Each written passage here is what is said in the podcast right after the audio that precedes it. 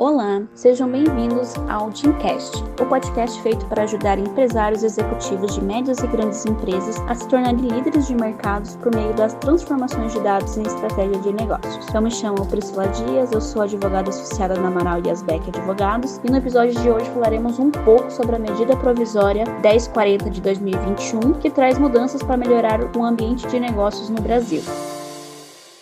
A iniciativa da SMP, ela visa reduzir a burocracia e modernizar o nosso ambiente de negócios no país. Então, essa medida provisória, ela é do dia 29 de março de 2021 e publicada no dia 30 de março de 2021. Então, a ideia dela é simplificar os processos na abertura de empresas de comércio exterior, de bens e serviços, execução de dívidas, proteção de acionistas minoritários, entre outros, nós vamos comentar aqui. Então, uma das metas é colocar o Brasil até 2022 entre os 50 melhores países no relatório Dong Business, elaborado pelo Banco Mundial. Então, como todos sabemos, no Brasil existe uma grande burocracia para os empresários para montar um negócio, e essa é uma barreira que se deve trazer meios para que isso seja seja flexibilizado para aumentar a questão econômica no nosso país. Essas medidas de hoje é, da CNP, elas buscam melhorar a abertura de empresa, flexibilizar, melhorar a, questão da tomada de crédito, melhorar a recuperação de dívidas daqueles devedores, chamado também devedores contumazes. Então, essas medidas elas vêm melhorar o nível de atividade empresarial no nosso país.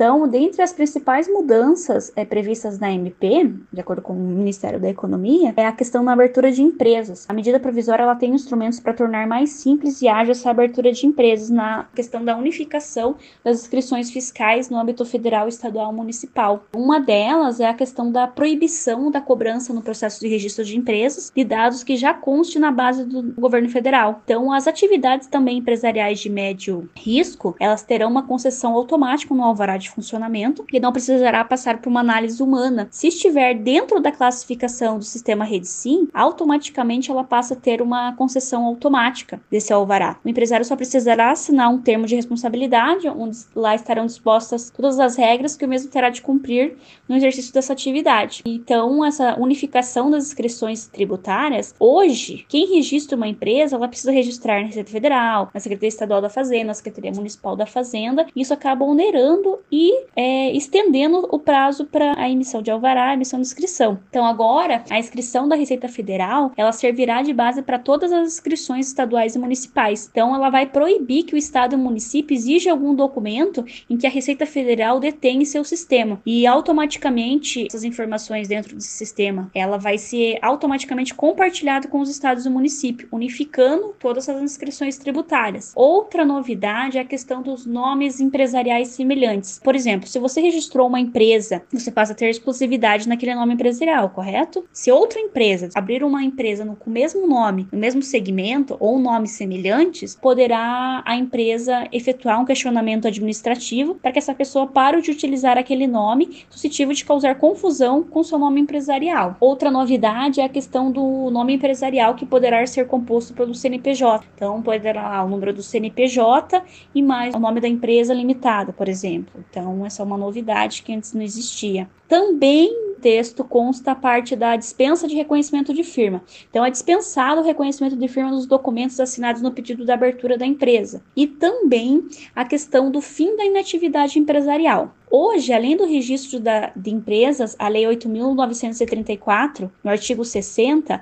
previa que a empresa, se ficar mais de 10 anos sem arquivamento na junta comercial, algum documento sem arquivamento na junta comercial, essa empresa seria considerada inativa e o seu registro passaria a ser cancelado. Este artigo, com a MP, ele passa a ser revogado. Então, mesmo que você pare de arquivar qualquer tipo de documento, e se quiser fazer a baixa da sua empresa, terá que fazer a baixa formalmente na junta comercial. Então, não ocorre mais a inatividade empresarial como era anteriormente anteriormente. No âmbito do comércio exterior, a MP ela buscou desburocratizar e simplificar e facilitar o comércio exterior de bens e serviços. É, um exemplo é a disponibilidade de um guichê único eletrônico aos operadores de comércio exterior, que prevê que qualquer exigência baseada na característica da mercadoria deve ser imposta somente por meio de lei. Então, é previsto que vai ser criado um novo sistema de comércio exterior, substituindo o Ciscoserve com dados compartilhados com diversos órgãos públicos. Também na MP, ela trouxe alterações na lei das SAs, buscando proteger os investidores minoritários para reforçar a governança. De acordo com a Secretaria-Geral da Presidência,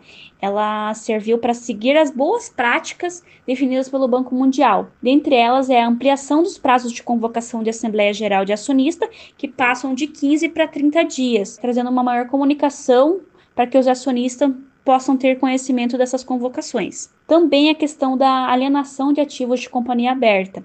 Então, ela passa essa alienação de ativos que ocorrer, ela passa a ser matéria exclusiva da Assembleia, ou seja, não pode ser mais decidido só pelo Conselho da Administração da companhia, como era feito antes. Também a questão da celebração de transações definidas pela CVM.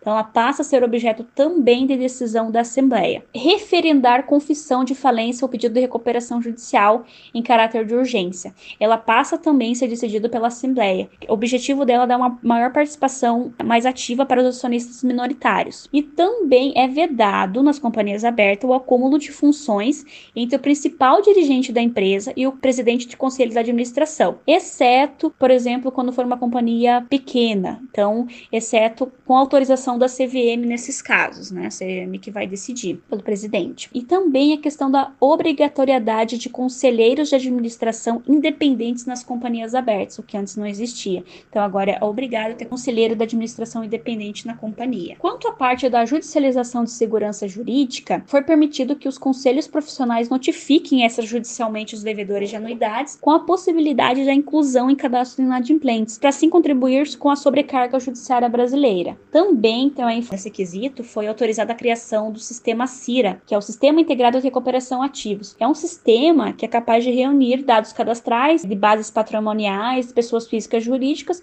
com o objetivo de reduzir o custo de transação da concessão de crédito por meio da efetividade das ações judiciais que envolvem recuperação de créditos públicos ou privados. Esse sistema ele vai ser gerido pela PGFN para facilitar a identificação e localização de bens e devedores e reduzir o prazo de cobrança de dívidas. Também tivemos a alteração no Código Civil, alteração pontual, com o objetivo de trazer uma transparência maior na prescrição intercorrente. Então, contribuindo desta forma para o aumento da segurança jurídica. No texto, o prazo do credor para cobrar dívida na fase de execução é o mesmo da prescrição da ação. Também ele dispôs sobre a questão da energia elétrica. Então, com o objetivo de aumentar a celeridade de alguns processos do acesso à energia elétrica, esse texto ela propõe soluções como o estabelecimento de prazo para que o poder público autorize as obras de execução de redes de distribuição de energia elétrica, e essa iniciativa é importante para que as pessoas e empresas tenham acesso à energia em tempo razoável. E por último, a questão do intérprete. A MP também confere uma nova regulamentação à profissão de tradutor público, intérprete comercial, revoga o decreto 13.609, que permite que os tradutores atuem em todo o país e possam realizar seu trabalho por meio eletrônico. Então, essa medida provisória 1040 de 2021, ela será analisada agora pela Câmara de Deputados e pelo Senado, e vamos acompanhar o trâmite disso. Espero que todos tenham gostado. Qualquer dúvida, estamos à disposição e um ótimo dia para todos.